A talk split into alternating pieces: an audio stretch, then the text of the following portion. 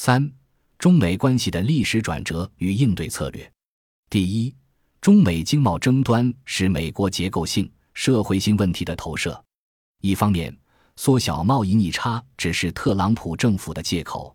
其挑起贸易争端的首要原因是美国的国内矛盾。美国作为整体，无疑是从全球化中获得巨利，但利益并没有在国内各阶层、产业部门之间均等分配。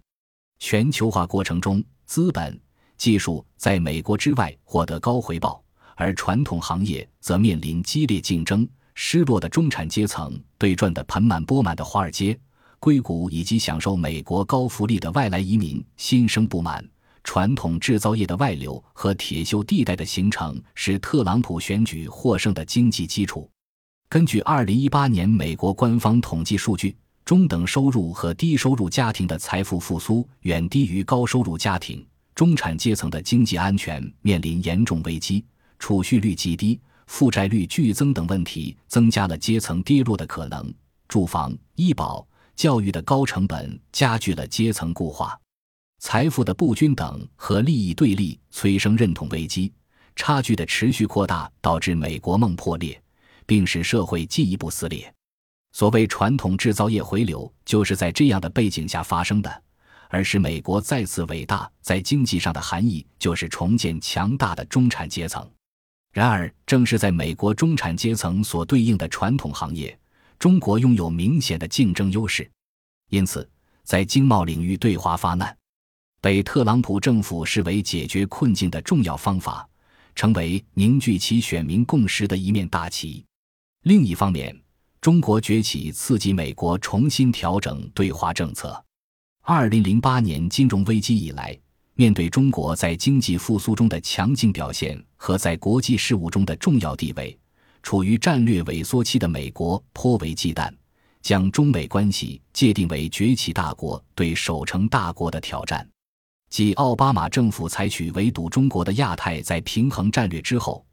特朗普政府又给中国打上了各种污名化的标签，这完全背离了中美关系正常化四十余年来超越意识形态分歧。回避中美对抗的主导思想，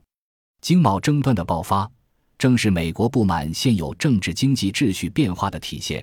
也是其试图改变规则、强化霸权地位的一个表现。而就在中美争端激烈之际，美国还与加拿大和墨西哥达成新的北美自由贸易协定，与韩国达成美韩自由贸易协定，推动与欧盟实现无关税、无补贴、无非关税壁垒的“三无”自由贸易。开启美日双边自由贸易对话，这一系列举措事实上是要重塑以美国为主导的发达国家之间的屏蔽中国以及其他发展中国家和竞争对手的全球化经济霸权秩序。第二，中美竞争不仅体现在贸易领域，美国已在多个领域对华展开全面遏制，成为美国不同党派、不同阶层的多数共识。美国遏制中国最关键的手段，是打压中国的高新技术产业，这是阻止中国解决当前问题、挖掘发展潜力和赢得未来主动性与话语权的精准打击策略。美国已在多个领域展开攻击。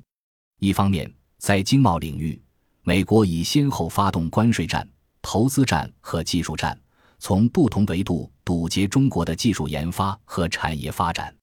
关税战中，美国加征关税的商品价值超过两千五百亿美元，其中通信设备、机器人等高科技产品是首批锁定目标。投资战中，美国外国投资委员会以国家安全为由，一再阻挠中企赴美投资，尤其是高端制造、互联网金融、新材料等高新技术领域的投资，进而带动其他国家兴起贸易保护主义风潮。对中资走出去战略形成严重挑战，而美国政策的变化也客观上使得中国市场吸引外资的难度明显增加。技术战中，美国不仅运用三百零一调查、出口管制等法律手段制裁中国企业，也通过拘捕威胁中企高管人员，收紧赴美学术交流和留学政策，动用外交手段进行讹诈。阻止他国采用中企产品等手段来实施对华技术封锁。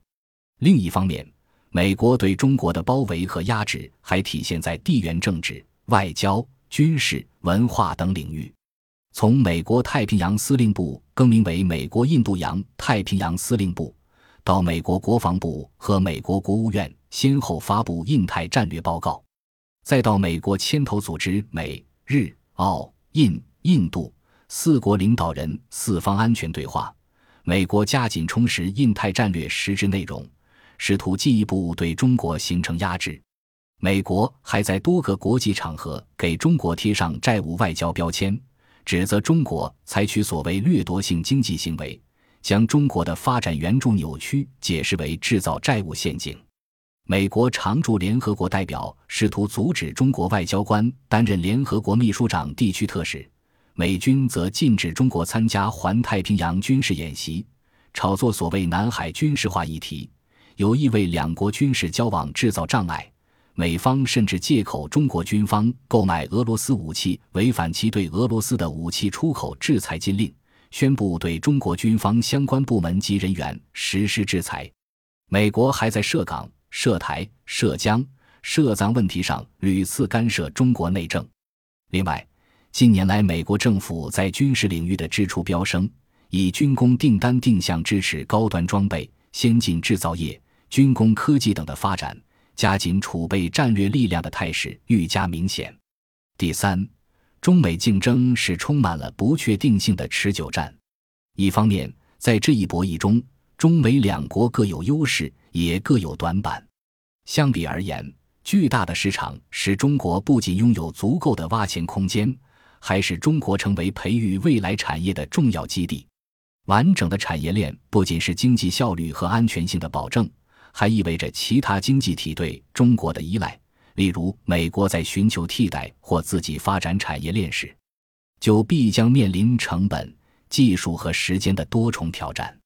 相比美国，中国在高新科技研发、人才储备、人才培养上有较明显差距，但巨量的熟练技术工人和工程师是中国特有的优势。此外，中国具有强大的社会动员能力。从全球范围内来看，世界经济深度勾连的总体趋势并未逆转，你中有我，我中有你的基本面也没有改变。这意味着短期内中美不可能完全脱钩。如今，不仅是中国，包括俄罗斯、伊朗、朝鲜、委内瑞拉、巴基斯坦、伊拉克、叙利亚，甚至是欧盟多国、日本、加拿大等美国盟友在内的一众国家。都事实上承受着美国的威胁。长期而言，得道多助、失道寡助的历史规律在中国一边，时间在中国一边。作为当今世界实力最强大的国家，美国携全球霸权联盟打压中国，不可否认具有明显优势。但中国自身也具有足够的空间、韧性和能力。未来中美还将迎来更为复杂多变的竞争。第四。中美竞争不仅是中美之间的问题，也事关世界秩序变迁。中美关系是当今世界最重要的双边关系之一，中美问题的走势必将影响全球各国的利益。眼下进行的这场中美竞争，必将引发产业链在全球范围的重新布局。在这一过程中，欧盟、日本等国家和地区因与中国经济深度联系而受损。他们并不希望终止与中美的互联互通，更不希望被迫选边站，从而丧失市场和发展机遇。用更宏大的视野观察，事实上，全世界都在经历深刻变革。这种变革以2016年英国脱欧公投和特朗普当选为重要标志，以民粹主义的兴起为总体特征，以精英与民众、建制派与草根派的对立分裂为美国国内政治表现。以技术发展为最大助推力量。当西方世界难民问题冲击、老牌资本主义国家整体衰落、宗教极端势力和恐怖主义威胁、多国国内经济积重难返、寡头政治危害国家利益、政治正确压抑社会活力、社会普遍焦虑等因素全部汇集到一起，又一民粹主义浪潮便开始席卷全球。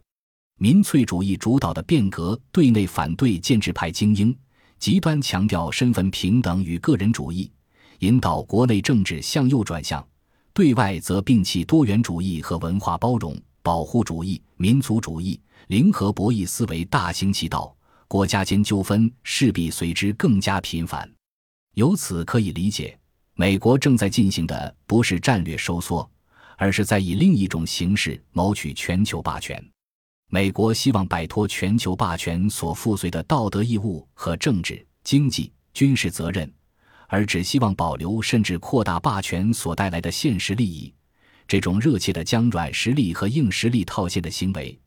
本质上也是自由主义霸权走向衰落的征兆。而新型霸权所引发的问题，需要全世界共同面对。第五，中国近期策略是争取国际话语权与战略主动权，远期策略是统筹两个大局，集中力量办好自己的事。